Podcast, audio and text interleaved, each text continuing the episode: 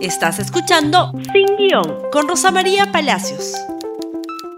Muy buenos días y bienvenidos nuevamente a Sin Guión. Tenemos un programa, como siempre, especial para usted. Y ahora vamos con la información. Dos noticias importantes ayer que ponen entredicho a dos poderes del Estado, al Ejecutivo y al Legislativo, por no hacer las cosas bien, lamentablemente.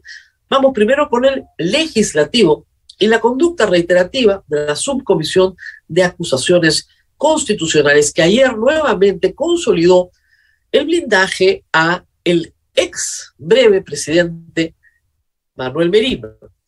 ¿Qué pasó? El viernes 10 de junio, la Subcomisión de Acusaciones Constitucionales votó el informe del congresista Alejandro Cabero de Avanza País, que ¿qué proponía? Proponía archivar toda investigación contra Manuel Merino, Antero Flores Araos y Gastón Rodríguez, ministros de Manuel Merino. ¿Por qué se les investiga a solicitud de la fiscal de la Nación, Zoraida Ábalos, por los hechos que condujeron a la muerte de dos jóvenes y a las heridas de 78 otros? Por esa razón. ¿Y qué se les imputa? Dolo eventual ni siquiera haber dado una orden, sino no haber tomado las medidas de previsión para que no aconteciera lo que aconteció.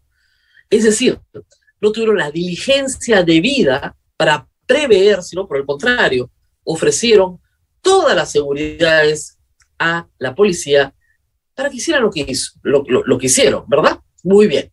En la primera votación, veamos el cuadro, porque lo importante es que ustedes conozcan ¿Qué partidos políticos son los que han premiado al señor Merino?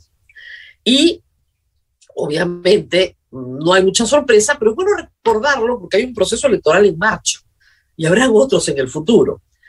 Wilson Soto de Acción Popular, Rocío Torres de APP, Marta Moyano, Ernesto Bustamante y Hernando Guerra García de Fuerza Popular Cabero de Avanza País y Muñante de Renovación. Es decir, las bancadas de derecha en el Congreso más APP, más Acción Popular. ¿Por qué? Porque fueron estas fuerzas políticas las que dieron el golpe de Estado en el año 20. Ustedes recordarán, en noviembre del 2020, estas fueron las bancadas que derrocaron a Vizcarra. Obviamente tienen que consolidar su faena protegiendo a, a aquel al cual, ¿no es cierto?, protegieron que es Merino. En contra del archivo está Somos Perú con José Gerí y luego Jorge Flores de Acción Popular. Esto es llamativo, porque hay uno de Acción Popular diciendo que lo investiguen, que es raro, pero que demuestra la precariedad y división de Acción Popular. Por Perú Libre, María Taipa, Alfredo Pariona, la izquierda, Paul Gutiérrez, segundo Queiroz del bloque magisterial, también de la izquierda, y Edgar Raimundo, también de la izquierda, eh, de eh, cambio democrático. Estuvo ausente Valdemar Cerrón de Perú Libre y se abstuvo María Acuña de APP. Estas dos, la abstención y la ausencia, son raras, porque si Valdemar Cerrón hubiera votado, hubieran quedado 8-7 y en contra del archivo, Merino seguía siendo investigado. El voto de Rocío Torres fue dirimente, en este caso, porque es la presidenta de la comisión. Con lo cual, ella de APP decidió que simplemente al señor Merino no se le investigaba. Recuerden ustedes esta votación. Ayer temprano, a raíz de un pedido del congresista Raimundo, se volvió a votar una reconsideración. Y este es el resultado. Ya no participaron los 16, participaron 12. ¿Quiénes votaron de nuevo a favor de la reconsideración, es decir, que se investiga Merino, María Taipe, Jorge Flores, Paul Gutiérrez, llegó Valdemar Cerrón, segundo Quiroz y Edgar Raimundo. Es decir, esos seis a favor, los mismos cinco más Valdemar Cerrón. Pero ¿qué pasó con José Gerí y Alfredo Pariona? José Gerí de Somos Perú y Alfredo Pariona de Perú Libre. Estuvieron ausentes. No fueron. Si hubieran ido, ¿no es cierto? Hubieran hecho los ocho contra los otros seis. pero no fueron. En contra, Rocío Acuña, María Acuña, a la cual le dijeron, ahora sí, mamita, tienes que votar en contra, nada de abstenerte. Dando cuenta de lo que es verdad, pues, APP de Acuña apoya a Merino, lo apoyó siempre y lo seguirá apoyando. Obviamente, eh, Marta Moyano, Hernando Guerra García, que un rato después se olvidó apagar su cámara y apareció tomando sol, pero en fin, que Dios lo bendiga, el mismo Alejandro Cabero y Muñante de Renovación. De nuevo quedaron seis a seis. De nuevo dirime Rocío Torres a favor del archivo. Y Wilson Soto de Acción Popular y José Gerí no fueron. ¿No es cierto? Y Ernesto Bustamante tampoco. Ya me lo ha dicho Pariol. Pero sabían perfectamente que tenían la votación amarrada, pues. Está clarísimo. Acción Popular, APP, Fuerza Popular, Renovación y Avanza País están coludidos para proteger a Merino. Tenemos que reiterar lo que hemos puesto antes en este programa, las conclusiones del informe Cabero. Quiero que las lean. La conclusión 4, por favor. Miren lo que dice el informe que han aprobado, si me ayudan. No existe evidencia que demuestre que las órdenes impartidas a los efectivos de la Policía Nacional de Perú haya sido de actuar con una fuerza excesiva ni de reprimir a los manifestantes de manera desproporcionada. Nadie ha dicho que la fiscal de la Nación haya pedido una investigación por órdenes impartidas. Reitero, la acusación por doble eventual, esto ni siquiera está en discusión. Luego, esto es genial, ¿eh? de haber existido excesos, o sea, no sabemos si hay o no, ¿ah? hay 78 heridos, pero no, no sabemos, no hay dos muertos. Estos serían casos aislados de quienes optaron por quebrantar la ley y que por ende deben ser juzgados y condenados en su debida instancia. Asimismo, no se encontró medio probatorio alguno que vincule a los imputados a un proceder indebido por parte de los efectivos policiales durante las manifestaciones. Esto es increíble, ¿eh? 78 heridos y dos muertos por acción policial. Ayer este señor Wilson Soto, de Acción Popular, gritaba, ¿qué pasa con los 14 muertos en Atico? ¿Acaso los 14 muertos en Atico son por acción policial? Son bandas de crimen organizado, de extracción ilegal de oro, que se han matado entre ellos. En el paro agrario hubo muertos, claro, porque un policía sacó su arma de reglamento y disparó. Y hemos tenido esos casos. Uno. Pero cuando tú tienes 78 heridos con disparos al cuerpo, en un área de 10 cuadras donde solo disparaba la policía, ¿quién disparó? La policía. Y tenemos la siguiente conclusión, por favor, la número 5. No existe evidencia concluyente que demuestre que las lesiones sufridas por los manifestantes fueron producidas por la Policía Nacional del Perú. Parece chiste, pero esto lo ha escrito Alejandro Cabero. En tanto, estos fueron producidos por elementos que no son utilizados ni fueron entregados a los efectivos. Ahí está. O sea, las heridas salieron de la nada. Nadie sabe quién fue, porque esas armas no las usan en la policía, pues ya está. En consecuencia, los denunciados no podrán ser responsables al no existir eso causal entre la secuencia de hechos y los medios probatorios asociados al fallecimiento de los jóvenes o la causa de las lesiones. Ojo, medios probatorios que no fueron examinados por el señor Cabero porque no citó a uno solo de los heridos, a uno solo de los heridos, ni a los familiares de los fallecidos. No, no le interesó. ¿Acaso el testimonio de los heridos no es un medio probatorio? Bueno, no los examinó, pues para que vean realmente lo grosero que es esto. Pero ayer la cereza del queque, pues, declaraciones de Alejandro Cabero son divinas, ¿eh? tienen que escucharlo. Esto es lo que hace la política, lamentablemente, en una persona joven. Creo que se han politizado estas muertes. Lo que he tratado de hacer es verlo de una forma objetiva. Parece que para la izquierda algunas muertes valen más que otras. El mismo rollito, ¿no? El mismo rollito y otros muertos. No, la causa no es la misma, hijito. ¿En qué parte del cerebro no te entra que la causa no es la misma? Mi mayor solidaridad, mucha más falso. Yo estoy con la familia de Inti Brian. Y justamente porque no quiero que se encuentren chivos expiatorios, sino que se busquen realmente a las personas que asesinaron. Y creo que la tarea del Ministerio Público, a más de un año y medio de investigaciones, es encontrar a quienes dispararon. Mi mayor solidaridad con ellos. Ya se sabe perfectamente quiénes dispararon. Que el Ministerio Público ya lo tiene establecido. Quiere echarle la culpa a los policías al señor Cabero. Pero ha dicho en su informe que los policías nunca dispararon eso, ¿ah? porque eso no dispara la policía. ¡Wow! ¡Wow! La Defensoría del Pueblo emitió también un tuit ayer, ahora que puede defender mejor los derechos humanos, por favor lo ponen. Recordamos a la Subcomisión de Acusaciones Constitucionales que deben evitar impunidad frente a violaciones de derechos humanos. Corresponde se permita investigar de forma exhaustiva y posible responsabilidad penal del expresidente Merino y exministros en los hechos del 11 de, de noviembre del 2020. ¿Qué sigue ahora? ¿Esto es la impunidad garantizada en el Congreso? Sí, mientras tengamos este Congreso.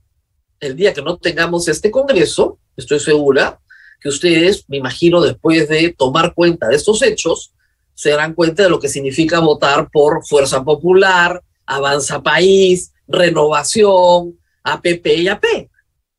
Espero, ¿no? Y que en octubre también lo manifiesten de alguna manera, porque esto es lo que hay. Esto es lo que hay. Entonces, mientras tengamos este Congreso, tienen impunidad cuando tengamos otro Congreso, ojo, Valdemar Serrán tampoco votó a favor en la primera votación, ¿ah? O sea, no es que la izquierda esté muy entusiasmada con perseguir a Merino tampoco, ¿ah? Por si acaso. Mientras tengamos este Congreso, las familias víctimas tienen dos caminos inmediatos. Uno es acudir a la Comisión Interamericana de Derechos Humanos y solicitar a la Corte medidas de auxilio más o menos rápido qué es lo que piensan hacer y la Defensoría va a acompañar este esfuerzo. O dos, esperar hasta el año 2025 en que acaban los cinco años de protección porque estos crímenes no van a haber prescrito ni prescriben tampoco. Y finalmente, esperar un nuevo Congreso. Ese es el tercer camino. Un nuevo Congreso que llegaría con un adelanto de elecciones, pero está visto que el adelanto de elecciones no vaya nunca porque se protegen entre ellos y porque son los mismos y porque ya se acomodaron con Castillo. ¿O no? Vamos a la pausa, Samsung, y regresamos con el presidente que no quiere recibir. Esa es la otra cara de la historia de un Congreso que quiere, persigue a un presidente, pero que en realidad no lo persigue tanto, ¿no? La verdad que no. Y en otro capítulo de El Pollito en Fuga, eh, o el presidente huyendo a Bancabelica ayer, a pesar de que dijo de que iba a recibir a la comisión y que él se hallara todas las investigaciones, colabora con las investigaciones, bla, bla, bla, bla, bla, bla, bla, los dejaron parados en la puerta del Palacio de Gobierno. Acá tienen la fotografía de la Comisión de Fiscalización avanzando por el Girón Junión hacia Palacio de Gobierno, justamente para tener la prometida ¿no es cierto?, entrevista donde iban a pedirle su testimonio al señor presidente de la República. Tenemos declaraciones en la puerta de Palacio, por favor, si me ayudan, del congresista Héctor Ventura, presidente de la comisión. Esto fue lo que dijo luego de que nadie lo recibió. No, no, no, no hay muestra de, respuesta, ni siquiera. de respuesta. A ver, congresistas. Miembros de la comisión. Vamos a Vean, han pasado ya 20 minutos, creo que más, desde que hemos llegado. No hay esa muestra de consideración, ese respeto que debería haber entre dos instituciones del Estado. Creo que sería ya oportuno que nos, nos retiremos. Que vamos, no está el presidente, ¿qué nos van a decir? ¿No? Es más, en el transcurso de la caminata es que ha llegado recién un documento formal, aduciendo de que están eh, retirándose a Huancavelica, pero en el grupo 8, el grupo 8 no se mueve pues en dos minutos. O sea, ya se tenía programado ese viaje, no nos iban a atender desde la semana pasada. Una burla más del presidente. Sí. Okay. Nos pasamos a retirar. Hemos cumplido con lo que se ha establecido desde la semana pasada. Lo cierto es de que en el trayecto del Congreso de la República hacia Palacio de Gobierno habrían ingresado un documento en el cual ellos argumentaban de que eh, no va a ser oportuna la declaración del presidente. Motivos tienen ellos sin sustento técnico, sin ningún sustento real y faltando a la verdad. Lo cierto es de que al parecer ellos ya tenían programado el viaje a, Huancavelica, porque el grupo 8 eh, no se mueve pues en dos minutos. No, hay, todo un, protocolo a seguir y el presidente ya se fue a Huancavelica. Hay que recordar que el domingo en la noche el abogado Benji Espinosa dijo lo siguiente en latina, ¿no? He recomendado como abogado al presidente que no la reciba a la comisión, porque una declaración debe ser la concreción del derecho a ser escuchado con objetividad, con parcialidad. Qué bárbaro, con parcialidad no, con imparcialidad y con el debido proceso. Cuando eso no existe, la declaración es una mera formalidad. En otras palabras, hay una persecución múltiple. ¿Qué pasó? Mientras que la comisión avanzaba hacia Palacio de Gobierno, estaban citados, ¿ah? A pesar de que inmediatamente se publicó la agenda de actividades del presidente diciendo que se iba Huancavelica, ingresó la siguiente carta, por favor, si la pueden ponchar, dirigida al congresista Héctor Ventura, en la cual el presidente dice que no va a asistir porque hay un informe legal de hacía varios días, del 20 de junio, del Ministerio de Justicia, diciendo que no le corresponde al presidente hablar de ninguna manera y que además la comisión ya adelantó opinión porque el miércoles va a pedir su, mañana, ¿no? Va a pedir su informe. Entonces, ¿para qué van el lunes a conversar con el presidente? Solo por una mera formalidad, porque nadie lo va a escuchar. Bueno, el problema es que las formalidades se cumplen. Y aquí de todo este incidente surgen dos problemas que los vamos a reseñar rápidamente con dos notas de la República. La primera, ¿qué pasa con la imagen del presidente después de esto? ¿Cómo queda la imagen del presidente Castillo tras no responder a la comisión de fiscalización? Pues muy mal. Queda en una situación desesperada. Negarse a escucharlos y a responder, lo único que hace es perjudicarlos Muchos presidentes en los últimos 20 años han sido requeridos, algunos han aceptado, otros han rechazado, pero nadie ha dejado a una comisión parada en la puerta del Palacio de Gobierno después de decirles el viernes que sí y el domingo en la noche a través del abogado que no. Y metiendo la carta en el momento que está caminando de regreso. El presidente, si no tiene nada que ocultar, ¿por qué les huye? ¿Por qué sale corriendo? Que no le echen la culpa al abogado, ¿no? ya está grandecito para tomar sus propias decisiones políticas. Se muere de miedo por los sobrinos, por Silva, por Bruno Pacheco, por todo lo que sabemos, por las platas que han corrido de arriba para abajo del Ministerio de Transportes y Comunicaciones en Perú y otras más. La comisión investiga el caso Zarratea, que es lo que decía eh, Fernando Rincón, el despacho paralelo que el presidente se organizó, despacho paralelo para organizar reuniones fuera del radar de la transparencia política. ¿Ok? Eso es lo que están investigando. Y obviamente han encontrado el puente Tarata, todo lo demás que la fiscalía tiene. Lo que va a aportar el miércoles la comisión del señor Ventura probablemente no sea nada nuevo, nada muy distinto de lo que la fiscalía ya tiene, que es bastante. La fiscalía tiene un audio en el cual el señor Samir Villaverde entrega 100 grandes al ministro Silva. ¿Ya qué más quieren? No hay pistola más humeante que esa. Y el presidente huye, huye. Ya pues. Y la segunda noticia es una consideración que hoy está en portada de la República, si me ayudan, por favor. Pedro Castillo podría ser acusado constitucionalmente por no responder ante comisión de fiscalización. Esta es una teoría del doctor Omar Cairo. Yo tengo mis dudas sobre si esto es posible. Él señala que el artículo 117, que señala cuatro casos por los cuales el presidente puede ser acusado, no incluye la posibilidad de infracción constitucional. Y no asistir a una reunión a la cual te has comprometido a asistir es una infracción de la Constitución. Yo tengo mis dudas, pero, pero está sobre la mesa. No creo, no creo la verdad que en el Congreso todavía exista ánimo para hacer lo que hay que hacer, que es un adelanto de elecciones. Es la única salida constitucional que tiene este Congreso. Ellos se van, se va el presidente, se van todos y volvemos a empezar. Pero si están protegiéndose entre ellos, pues, como hemos visto en el primer bloque de este programa, si están protegiéndose entre ellos y están tratando de desacreditar a cualquier adversario que esté fuera de este juego entre ejecutivo y legislativo, pocas ganas les van a quedar de adelantar elecciones. Están en otra historia. Están en el descrédito mutuo y nos quedamos todos. Porque así seguimos. Muy bien. mañana, mañana es San Pedro y San Pablo. Mañana, 29 de junio, no vamos a tener programa, pero el jueves, por supuesto que sí. Así que nos vamos despidiendo. Muy bien, nos despedimos, pero nos encontramos el día jueves. No se olviden de compartir este programa en Facebook, en Twitter, en Instagram, en YouTube, donde ustedes quieran. También estamos en Spotify y en TikTok. Nos vemos el jueves. Gracias por escuchar Sin Guión con Rosa María Palacios. Suscríbete para que disfrutes más contenidos.